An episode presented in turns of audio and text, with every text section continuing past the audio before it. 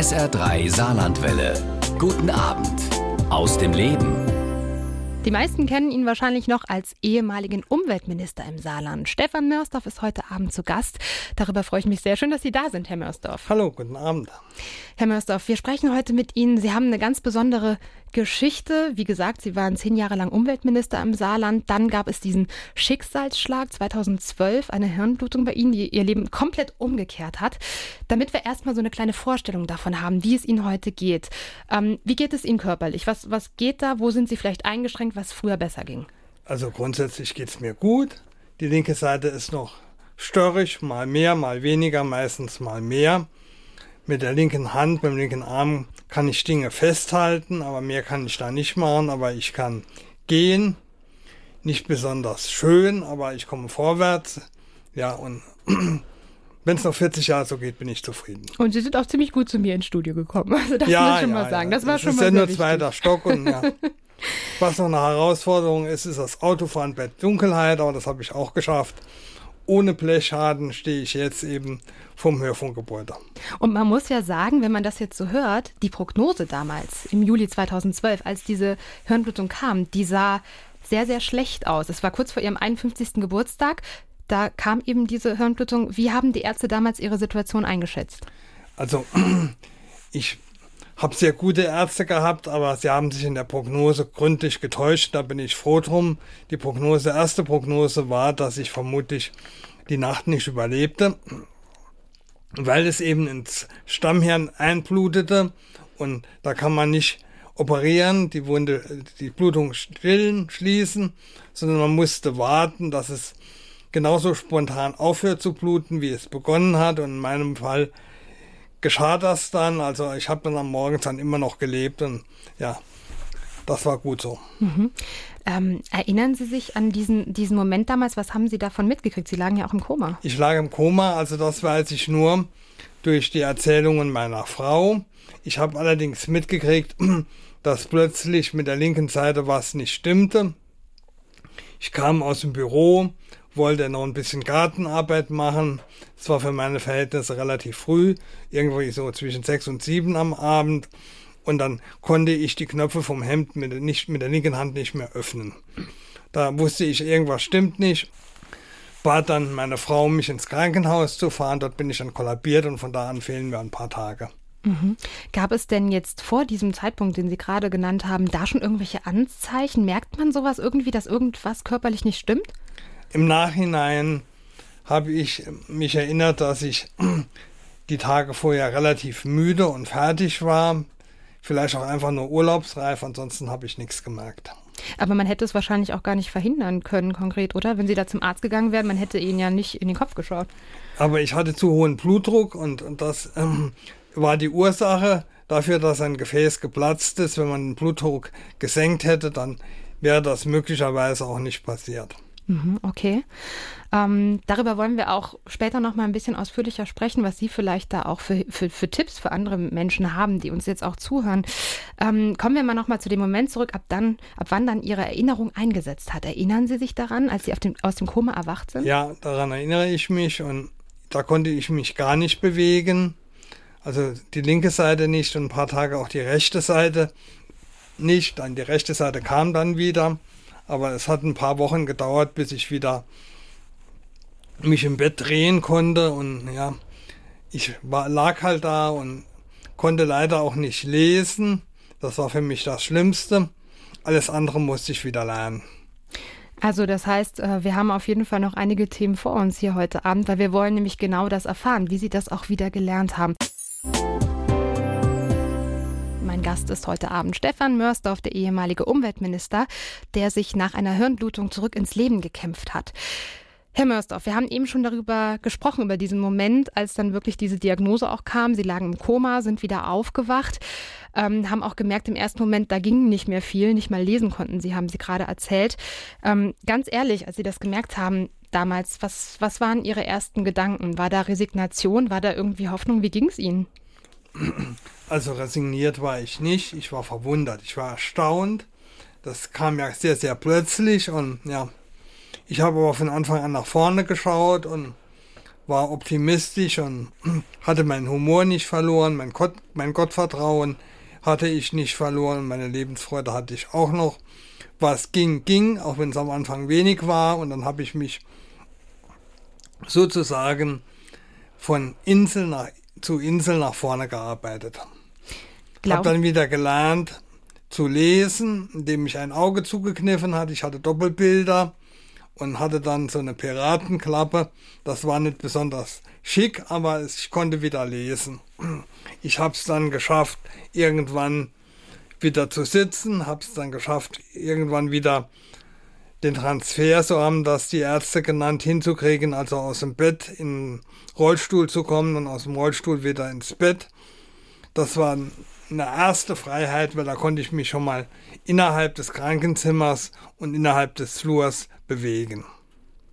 Das ist ein gutes Stichwort, dass Sie das sagen. Sie beschreiben das auch im, im, Buch ganz schön. Da gibt es diese Szene, wo Sie versuchen, vom Krankenbett sich in den Rollstuhl zu hieven und dann stecken Sie irgendwie fest. Nicht zwischen den Stühlen, sondern zwischen Bett und Stuhl. Äh, gegen den ärztlichen Rat hat man auch ein bisschen mit Ihnen geschimpft. Was hat Sie denn da angetrieben? Also äh, haben Sie gedacht, äh, ich muss einfach oder warum haben Sie das nee, denn gemacht? Ich wusste noch nicht, was ich alles nicht konnte. Also es war, ich musste erst mal die Erfahrung machen, ich kann nicht mehr sitzen. Ich musste die Erfahrung machen, ich kann nicht mehr aus dem Rollstuhl eben ins Bett. Das musst du zuerst wieder lernen. Das wusste ich nicht. Und natürlich habe ich es eben, sage ich mal, versucht. Es ging in dem Fall schief. Ist ja nichts Schlimmes passiert. Ich hing einfach wie Pik 7, sage ich mal, zwischen Rollstuhl und Bett. Und der Pfleger kam dann und hat mich zurückbuxiert. Also es war nichts Schlimmes. Außer, dass er einen Bericht schreiben musste. Und, ja. Tatsächlich ähm, habe ich mich ja gefragt, waren Sie vielleicht auch deshalb noch so hoffnungsvoll, weil Sie eigentlich gar nicht wussten, was es bedeutet? Also weil Sie nicht einschätzen konnten, wie lange der Weg tatsächlich dauert? Nee, nee, also ich habe damals auch nicht gedacht, dass ich überhaupt noch mal so weit komme, wie ich heute gekommen bin. Und ich komme ja immer noch ein bisschen weiter, sondern ich habe einfach mir gedacht, das, was ich kann, das kann ich. Und wenn es wenig ist, dann ist es wenig. Aber ich war in der glücklichen Situation, dass der Kopf noch einigermaßen gut funktioniert hat und ich meinen Humor nicht verloren hatte. Und ja, ich war, war nicht panisch, sondern war nicht verzweifelt, sondern einfach nur verwundert. Wie war das denn mit Blick auf die Familie? Also Sie haben ja vermutlich auch gesehen, dass die sehr wahrscheinlich auch gelitten hat, sehr traurig war darüber. Ähm, wie sehr war das irgendwie Ansporn für Sie zu sagen, ich, ich will einfach so weit es geht wieder auf die Beine kommen? Also meine Frau hat mir sehr geholfen, auch gerade dadurch, dass sie, sie mich nicht bedauert hat, sondern mich immer nur unterstützt hat und auch all diejenigen von mir ferngehalten hat, die mich ansonsten bedauert hätte. Ihr klassischer Spruch war, quäl dich, du Sau. Und das war die liebevolle Aufforderung, eben mich anzustrengen. Und die habe ich auch berücksichtigt. Ein weiterer ganz wichtiger Punkt war, weil ich eben ein Kopfmensch bin, vielleicht ein Kopfmensch war, dass sie mir klar gemacht hat, dass ich mich jetzt darauf konzentrieren muss, nicht nur zu lesen und zu denken, sondern zu gehen, mich zu bewegen und Wert auf meine körperliche Ertüchtigung legen muss. Das hat mir geholfen, den Schalter rumzulegen und mich wirklich auch auf das Thema Physiotherapie, Ergotherapie und Bewegung aktiv einzulassen. Sie haben also sehr auch nach vorne geschaut, so wie sich das äh, anhört, wie Sie das erzählen. Gab es auch Momente, wo Sie ein bisschen zurückgeschaut haben, also sich vielleicht Vorwürfe gemacht haben, dass Sie da nicht genug auf sich aufgepasst haben? Also es war mir klar, dass ich nicht gut genug auf mich aufgepasst habe, aber sage ich mal, es hat halt nichts genutzt, sondern ich habe nach vorne geschaut und ja, ich erinnere mich in einer Reha in Heidelberg wurde ich dann gefragt, was meine Therapieziele sind. Und da habe ich gesagt, ich will keine weichen Bälle durch den Raum schubsen, keine bunten Tücher in die Luft werfen. Ich will in die Leistungsgruppe Stabhochsprung. die es natürlich nicht gab. Und nach kürzester Zeit haben alle in der Klinik gewusst, da ist so ein durchgeknallter Saarländer, der will Stabhochsprung machen. Das war natürlich nicht ernst gemeint, aber man muss ein Stück weit dann auch ja, nach den Sternen greifen. Das habe ich von Anfang an gemacht. SR3 ist hier am Dienstagabend, das heißt, es ist wieder Zeit für Aus dem Leben. Heute Abend ist zu Gast Stefan Mörsdorf, ehemaliger Umweltminister im Saarland, dessen Leben sich komplett gewendet hat nach einer Hirnblutung im Jahr 2012. Ja, und dann hat er tatsächlich angefangen, um wieder sozusagen auf die Beine zu kommen, zu pilgern. Darüber haben Sie ein Buch geschrieben, Herr Mörsdorf. Das haben wir auch eben gerade verlost. Viele Leute haben angerufen. Ähm, Jetzt möchte ich gerne wissen, ich habe das Buch auch gelesen, das beginnt 2016, aber zwischen 2012 und 2016 war ja doch eine lange Spanne. Was ist denn dazwischen passiert? Wie haben Sie sich da wieder aufgerappelt? Also ich habe verschiedene Rehas gemacht, Frühreha, die Reha dann Heidelberg, war dann noch ein paar Monate in ähm, Illingen, St. Hedwig und habe eben wieder gelernt, Auto zu fahren, habe zum ersten Mal in meinem Leben Fahrstunden genommen, weil ich vorher einen Führerschein in den USA gemacht hatte und keine Fahrstunde genossen habe und habe wieder angefangen zu arbeiten und ja, so nach und nach wieder am Alltagsleben teilgenommen. Habe dann gelernt, kleinere Spaziergänge zu machen. Erinnere mich noch, als ich zum ersten Mal von zu Hause ins Dorf gelaufen bin habe mit einem Freund eine kleine Sonntags, ja, Wanderung kann man es nicht nennen, einen Spaziergang gemacht und habe meinen Radius Stück für Stück erweitert. Es war dann immer so, dass ich bis hart an meine Grenzen gegangen bin. Das heißt, die Spastik wurde dabei immer höher. Irgendwann ging nichts mehr, aber ich konnte diese Grenzen Stück für Stück hinausschieben. Wenn Sie sagen, die Spastik ging immer höher, können Sie uns das kurz erklären? Was bedeutet das tatsächlich körperlich bei Ihnen? Also,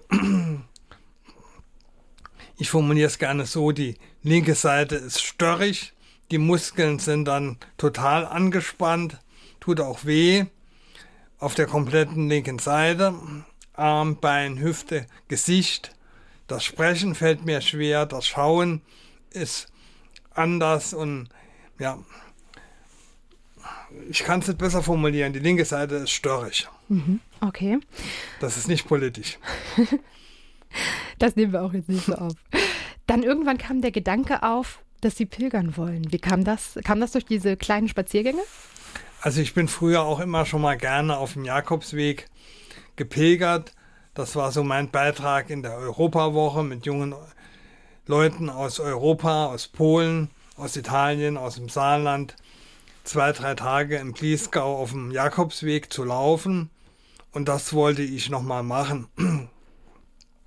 Am Anfang, also es war keine Pilgerwanderung geplant, als ich die erste Etappe von Hornbach nach Altheim gelaufen bin, habe ich das mit Freunden, alten Weggefährten gemacht. Und ja, das Ziel war es, die fünfeinhalb Kilometer zu schaffen, einen schönen Tag zu verleben.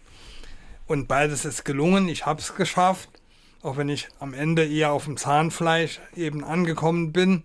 Aber es war ein schöner Tag. Und ich erinnere mich, als ich am Fuß des Kloster Hornbachs, dieser großen Freitreppe stand, sah ich das Schild nach Metz 120 Kilometer und da habe ich für mich noch gedacht, mal gucken, wie weit ich komme und bin dann einfach weitergelaufen. So viel können wir schon mal verraten. Sie sind mittlerweile schon viel, viel weiter gekommen. also das Ziel habe ich in dem Jahr erreicht. Am Tag der deutschen Einheit bin ich durchs deutsche Tor gegangen. Ich habe es geschafft und zwischenzeitlich bin ich ja kurz vor Dijon. Also mein Weg geht weiter. Das äh, glaube ich auch. Aber gucken wir nochmal zurück auf diesen Anfangspunkt tatsächlich. Sie beschreiben das auch in Ihrem Buch, diese erste Etappe. Ich habe mich ja gefragt, so gut 30 Freunde und Familienmitglieder waren da. Äh, war das auch so ein kleiner Trick von Ihnen selbst, um zu sagen, naja, wenn die alle dabei sind, dann muss ich ja durchziehen, dann kann ich ja nicht zwischendurch wieder aufhören?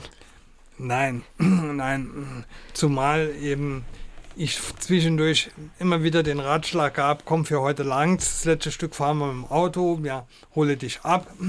Aber ich habe mich dann durchgebissen, habe einen inneren Schweinehund überwunden. Ich hatte nicht mit so vielen Leuten geplant. Ich habe einfach ein paar Freunden Bescheid gesagt und dann haben andere gesagt, ich will auch mit und niemand hat abgesagt und zum Schluss waren wir dann noch eine schöne kleine Gruppe. Aber wir haben noch alle in das super schöne äh, Café, das Landcafé in Altheim reingepasst und die Frau Lambert, die Ortsvorsteherin, hat uns auch satt gekriegt und wir haben leckeren Pilgerwein getrunken. Wie ging es Ihnen denn tatsächlich nach dieser Etappe? Also Sie beschreiben ja auch im Buch, es war wirklich sehr anstrengend, haben Sie gerade auch schon gesagt. Ähm, haben Sie da gedacht, oh je, das war jetzt vielleicht doch eine Nummer zu, zu viel oder waren Sie stolz? Wie ging es Ihnen? Also ich war stolz wie Oskar, ich war groggy, aber glücklich und ich habe dann ein paar Tage gebraucht, um die Spastik wieder zu senken. Das war bei den ersten Etappen immer so, dass ich eben nach einer Etappe dann zwei, drei Tage brauchte, um wieder die Spastik einigermaßen in den Griff zu kriegen.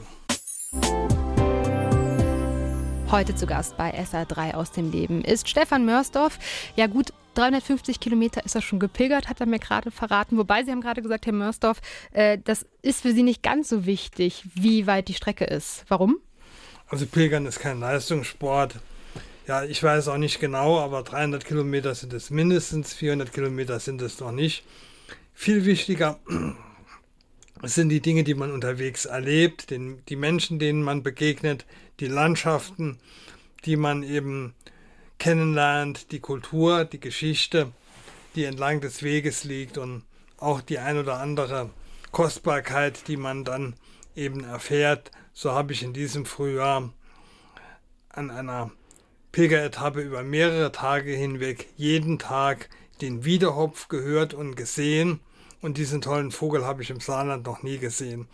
Also das sind solche Kleinode, die man bei Pilgern dann einfach eben entdeckt.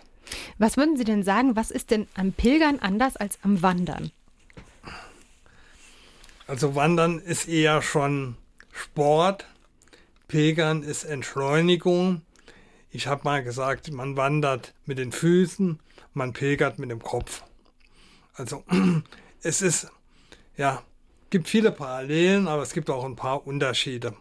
Pilgern hat durchaus was Spirituelles, wenn man sich darauf einlässt, sich darauf einlassen will, ist ein intensiveres Eintauchen in Landschaft, Geschichte, Kultur, während Wandern häufig eben Landschaft nur als schöne Kulisse braucht, ist Pilgern mehr ein Entdecken. Auch ein Entdecken von sich selbst. Mhm. Das ist vielleicht ein ganz gutes Stichwort, denn Sie sind ja immer mal wieder alleine unterwegs, wo man sich vielleicht nochmal ganz anders entdeckt, wie wenn man mit anderen unterwegs ist. Was ist für Sie der Unterschied? Was, was ist vielleicht auch besser? Also besser ist es weder das eine noch das andere. Beides ist super. Wenn ich mit anderen Menschen unterwegs bin, mit Freunden pilgere, ich habe noch keine anderen unbekannten Pilger unterwegs getroffen. Aber wenn ich mit Freunden unterwegs bin, hat man Zeit für gute Gespräche und hat Gelegenheit eben einfach gemeinsam Zeit zu haben und auch gemeinsam Schönes zu erleben. Wenn ich alleine bin, sage ich mal, da muss man zunächst mal lernen, mit sich alleine auszukommen. Und das ist auch sehr schön, das tut mir auch gut. Also ich kann nicht sagen, das eine ziehe ich dem anderen vor, sondern alles zu seiner Zeit. Mhm. Ähm, in Ihrem Buch beschreiben Sie zwei Momente, die haben mich sehr beeindruckt tatsächlich. Also der erste ist, da waren Sie auch alleine unterwegs. Da haben Sie versucht, einen Hang hinaufzusteigen, haben das schließlich auch geschafft. Aber Sie beschreiben sehr detailliert, wie Sie immer wieder abrutschen, die Hose plötzlich komplett verdreckt ist und Sie dann an einer Stelle so eine Efeu-Liane finden, an der Sie sich hochziehen können. Ähm, war das so ein Moment, wo Sie dachten, oh je, vielleicht schaffe ich das hier jetzt wirklich nicht, vielleicht ist jetzt hier Ende? Nein, das habe ich nicht gedacht, sondern ich habe einfach nur überlegt, wie komme ich die paar Meter diesen Hang hoch. Es war die Niederterrasse an der Nied. Ich hatte an dem Tag schon zwei Erfolgserlebnisse. Das eine war, ich habe einen Stacheldrahtzaun überwinden können. Das heißt, ich habe ihn unterkrochen. Ich hab, bin nicht drüber, sondern drunter durch. Habe dieses Hindernis eben bewältigt. Das zweite war, ich bin durch die Deutsche Nied durchgewartet. Das war meine erste und bisher auch einzige Flussüberquerung. Das waren zwei Erfolgserlebnisse und dann war dieser, sag ich mal, schwierige Hang der Niederterrasse mit rutschigem Laub und ja, da habe ich ein paar Anläufe gebraucht, bin immer wieder nach unten gerutscht, bis ich dann es geschafft habe, eben oben dann doch anzukommen, meinen Weg fortzusetzen. Also Sie hatten so viel Motivation und dachten, diese dritte Herausforderung schaffe ich jetzt auch noch. Also wenn ich sie nicht geschafft hätte, würde ich möglicherweise immer noch an diesem Hang sitzen. Nee, dann hätte ich zurückgehen müssen, aber ja, man hat dann schon den Ehrgeiz, eben weiterzukommen. Und ich erinnere mich, als ich dann oben war, durchs Dorngestrüpp durchgebrochen bin, war gerade eine französische lothringische Bäuerin mit ihrem Traktor unterwegs. Die hat mich angeschaut, als käme ich von einem anderen Stern. Es gab noch einen anderen Moment, den ich sehr beeindruckend fand. Und zwar beschreiben Sie, wie Sie ganz dringend zur Toilette mussten. Es gab aber eben einfach keine Möglichkeit da und dann ging es eben in die Hose. Und dann schreiben Sie, Sie haben ganz lange überlegt, ob Sie das überhaupt im Buch erwähnen sollen. Haben es aber dann doch gemacht. Warum haben Sie es doch gemacht? Ich habe das deshalb gemacht, weil ich eben weiß, dass Menschen nach Hirnblutung oder einem Schlaganfall eben auch damit Probleme haben. Und ich wollte ihnen auch Mut machen, man kann das in den Griff kriegen. Ich habe heute keine Probleme eben mehr damit, aber mir ist es auch peinlich. Aber damals war es so, ich stand mitten in Lothringen und hatte eine nasse Hose.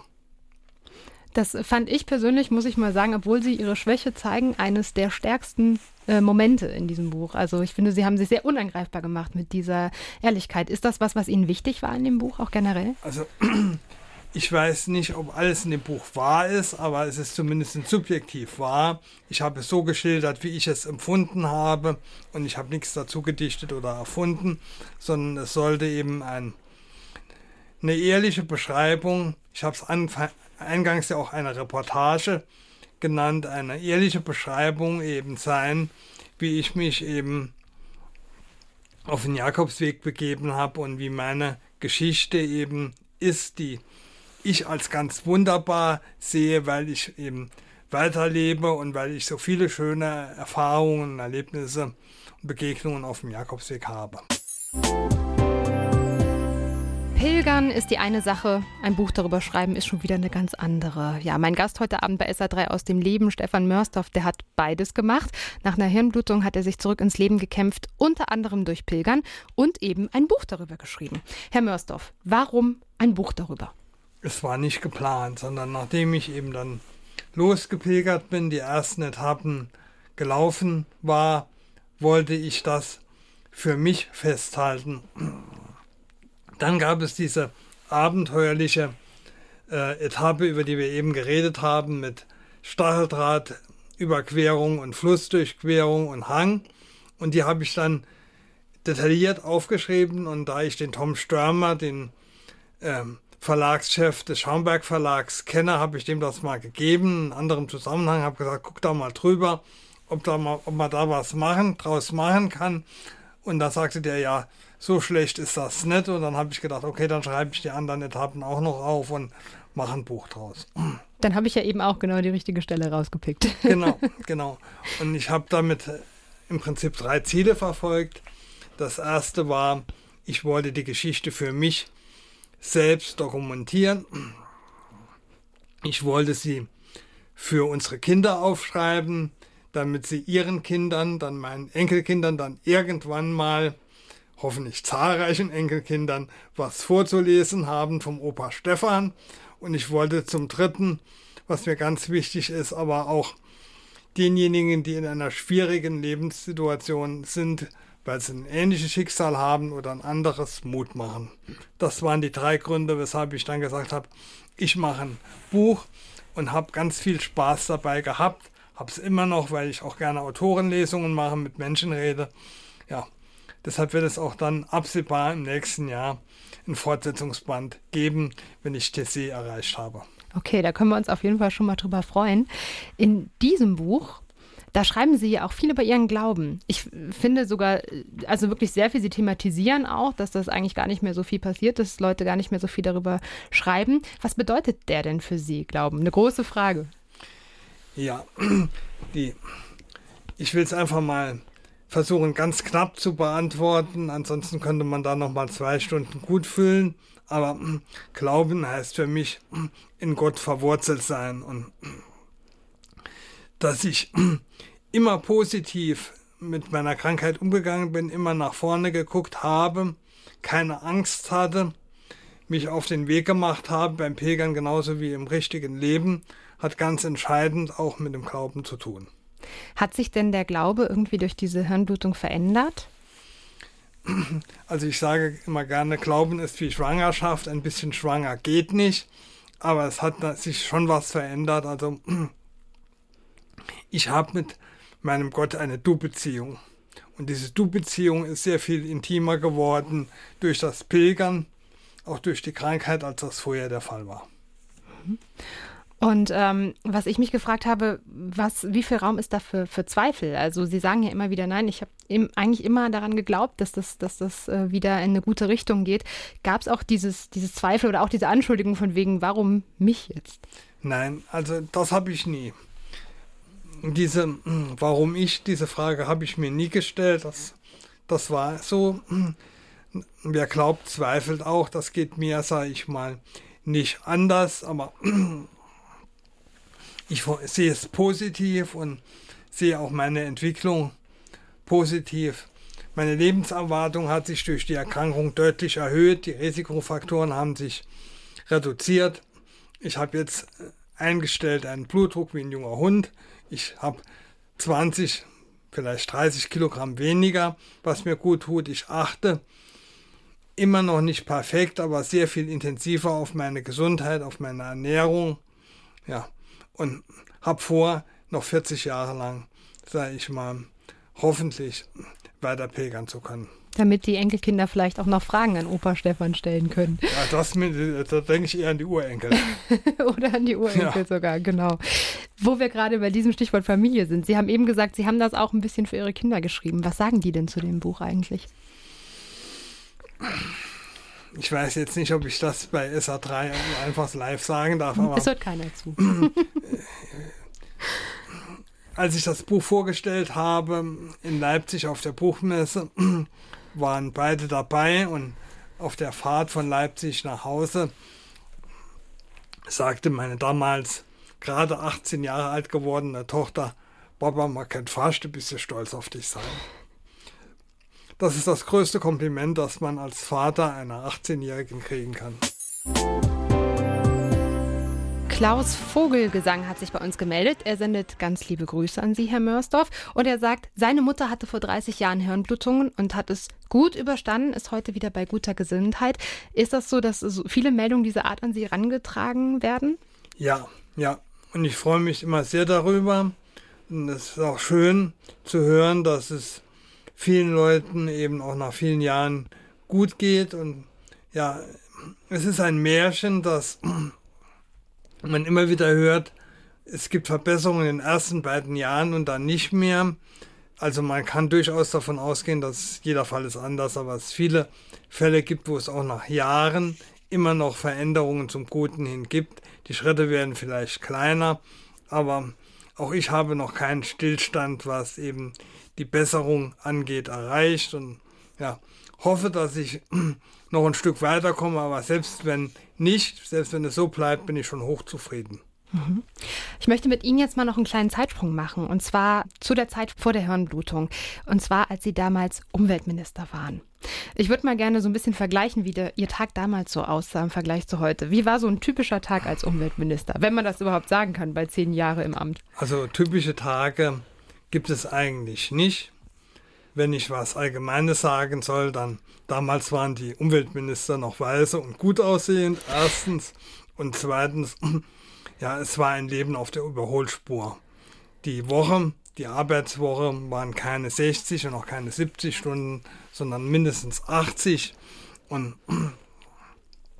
die Herausforderungen waren sehr vielfältig, gerade auch weil das Umweltministerium damals noch Zuständigkeiten hatte, die heute nicht mehr gegeben sind. Ich war für die Landesplanung zuständig, für erneuerbare Energien, für den Denkmalschutz, sage ich mal.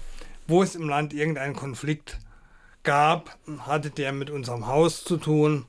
Aber das Schöne war, ich hatte eben mit völlig unterschiedlichen Menschen zu tun und der Umgang mit Menschen hat mir immer viel Spaß gemacht. Wenn Sie so auf die Kollegen von heute mal schauen, die Minister, ich habe mir dann gedacht, naja, gerade 1999, es gab wahrscheinlich kaum E-Mails, wenn überhaupt. Es gab auf gar keinen Fall Smartphones.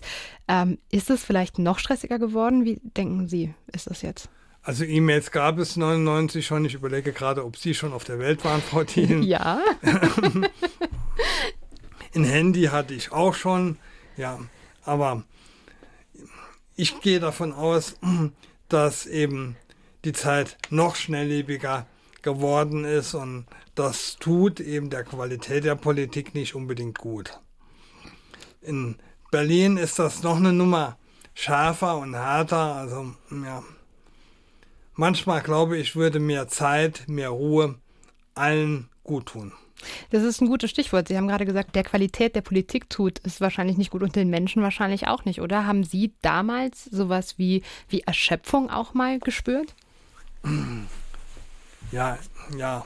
Also es war so, wenn Urlaub war, dann war ich regelmäßig zunächst mal krank.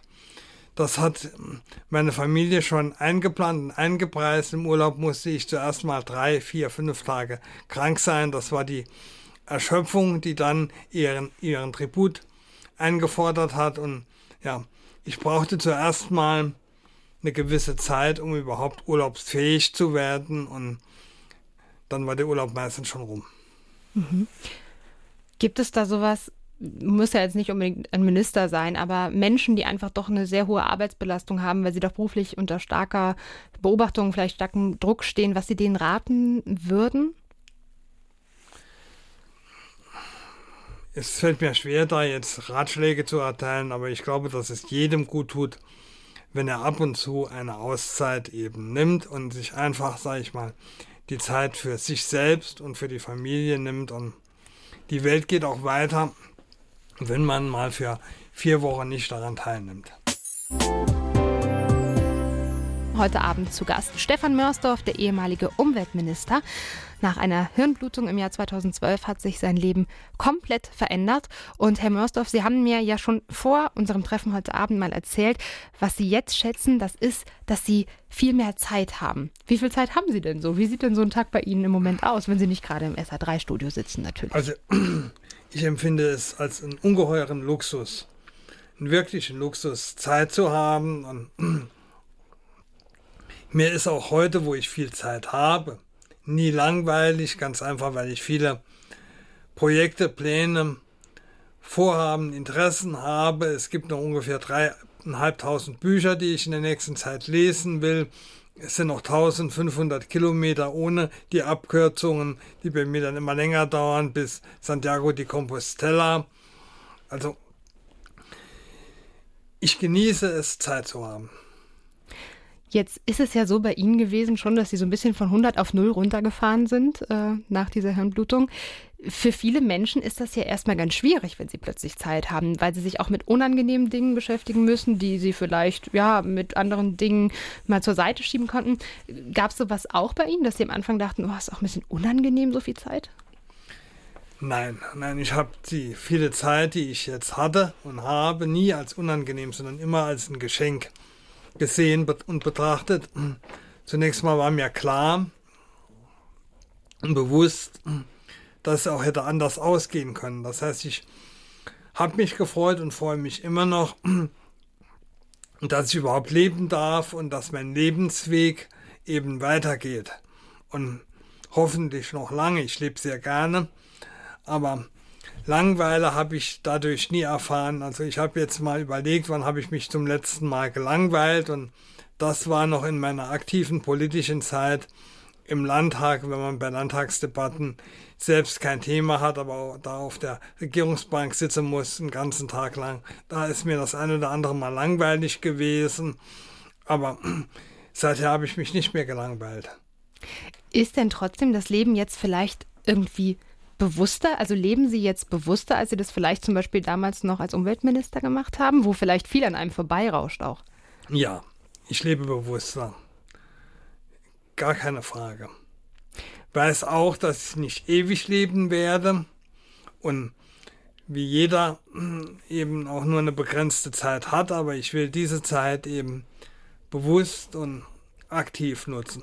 Mhm haben Sie vielleicht jetzt auch, vielleicht gerade für Ihre Kinder oder auch für Ihre Frau, da irgendwie so, so, ein, so ein Tipp? Merken Sie, wann die vielleicht nicht so bewusst die Zeit äh, nutzen gerade oder die Zeit leben, um die so ein bisschen zu bremsen? Wenn ich den Tipp hätte, würde ich den jetzt nicht über den Äther eben erteilen, aber sage ich mal, ich bin weit davon entfernt, wohlfeile Ratschläge zu erteilen, wem auch immer.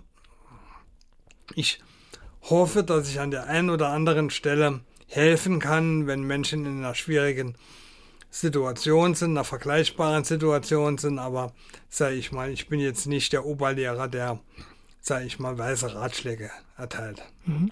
Und wenn Sie auf Ihr eigenes Leben schauen, ähm, Sie sagen schon, Sie haben jetzt irgendwie mehr dieses Bewusstsein dafür, dass das Leben auch begrenzt ist.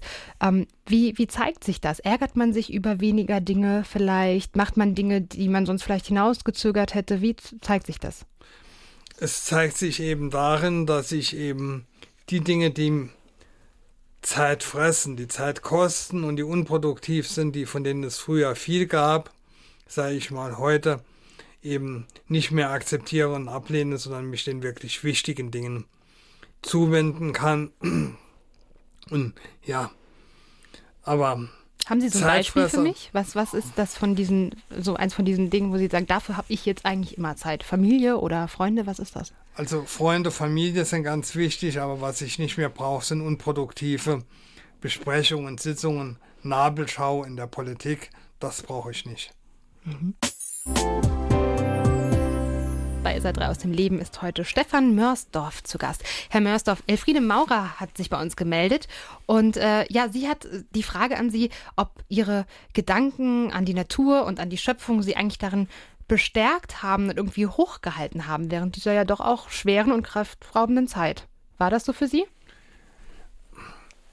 Also ich habe den Wunsch gehabt, wieder raus in die Natur zu wollen, aber stärker war der Wunsch einfach auch für die Kinder und für die Familie da zu sein. Also das hat mich ja motiviert. Ich habe aber als eines von zwei Therapiezielen, als ich gefragt wurde in der Reha, was meine Therapieziele seien, gesagt, ich will wieder querfeld einlaufen und durch Wiesen streifen. Das zweite war, ich will wieder Gartenarbeit machen können. Also der Wunsch in der Natur und im Garten wieder tätig zu sein, den habe ich kontinuierlich gehabt. Wie sieht es denn jetzt zum Beispiel aus mit der Gartenarbeit? Klappt das? Wie alles ist, ist mühsam, aber sage ich mal, der Pflegezustand meines Gartens ist jetzt nicht optimal, aber er ist auch nicht miserabel. Ein Naturgarten. Ein, ja, das war schon immer. Das war schon immer. Okay. Ich habe einen Ruinengarten. Ja. Wenn wir nochmal aufs äh, Pilgern schauen, wir haben eben schon mal so grob überschlagen, weil Sie haben ja gesagt, wahrscheinlich sind es jetzt so 350 Kilometer, die Sie schon zurückgelegt haben. Haben Sie so ein Ziel? Bis wann wollen Sie denn in Santiago de Compostela sein? Gibt es so eine Marke? Also in jedem Fall vor meinem 80. Geburtstag. Aber ah, das ist noch sehr lange bis dahin. Nee, ich habe keine konkrete Planung. Ich bin auch froh, dass es noch so weit ist und ich noch viele Pilgerjahre vor mir habe. Ich will jetzt im nächsten Jahr ich bin jetzt kurz vor Dijon bis Tessé. Das ist das Ziel fürs nächste Jahr. Das sind 120 Kilometer im nächsten Jahr. Das schaffe ich, denke ich, ganz gut. Aber Burgund hat ja auch viele Chateaus, wo man sich auch gut aufhalten kann. Und dann will ich durchs Morvan Richtung Atlantik, die Dordogne runter, in Atlantik. Und dann schauen wir mal weiter. Aber ich habe keine konkrete Zeitplanung. Es wird logistisch natürlich auch immer schwieriger und anspruchsvoller, aber ich, sage ich mal, gewinne ja auch an Selbstständigkeit hinzu. Aber Pilgern ist kein Leistungssport, sondern wichtig ist, dass ich eben Zeit und Gelegenheit habe, um den Landschaften auf den Grund zu gehen und den Menschen zu begegnen. Tatsächlich, wo Sie das auch sagen, genau, Sie, Sie äh, gewinnen immer mehr nochmal an Fähigkeiten zurück. Wie viel ist denn da eigentlich noch drin? Oder haben Sie da so eine, so eine Idee, was Sie da noch alles erreichen wollen oder sowas? Das würden Sie gerne nochmal hinkriegen? Also Kopfballtore werde ich keine mehr machen, aber die hätte ich vermutlich sonst auch nicht gemacht. Nee, ich lasse mich drauf ein. Ich nehme dankbar alles entgegen, was es an Verbesserungen gibt arbeite auch hart dafür und meine Therapeutin auch. Aber selbst wenn es nicht besser wird, als es jetzt bin, ist, bin ich hochzufrieden.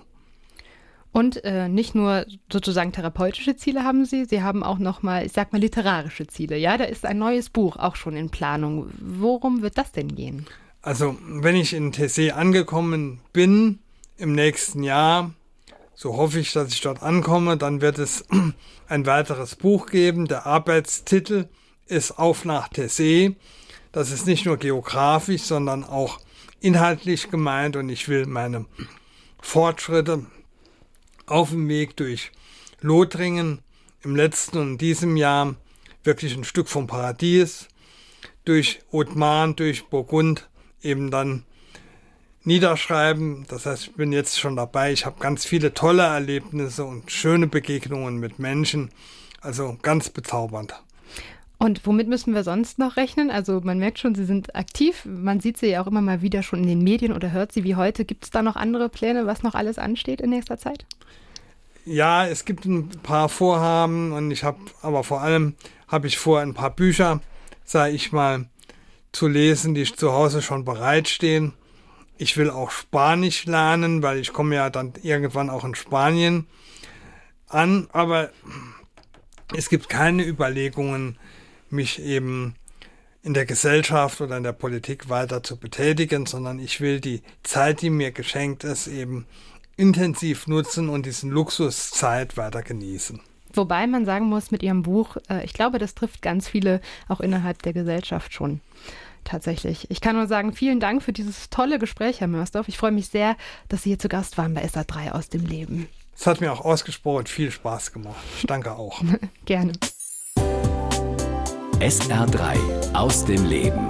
Immer dienstags im Radio, danach als Podcast auf sr3.de.